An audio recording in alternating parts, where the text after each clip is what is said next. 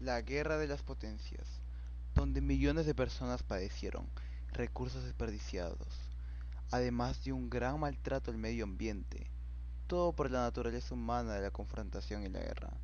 Pero adentrémonos un poco más a qué fue lo que pasó después de esta confrontación bélica.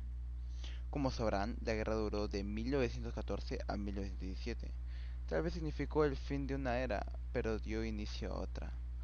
Una de las consecuencias, por ejemplo, del fin de esta guerra fueron por supuesto las bajas que datan de unos 9 millones a 10 millones de personas y, sorprendentemente, 20 millones de heridos, además de las pérdidas económicas y materiales.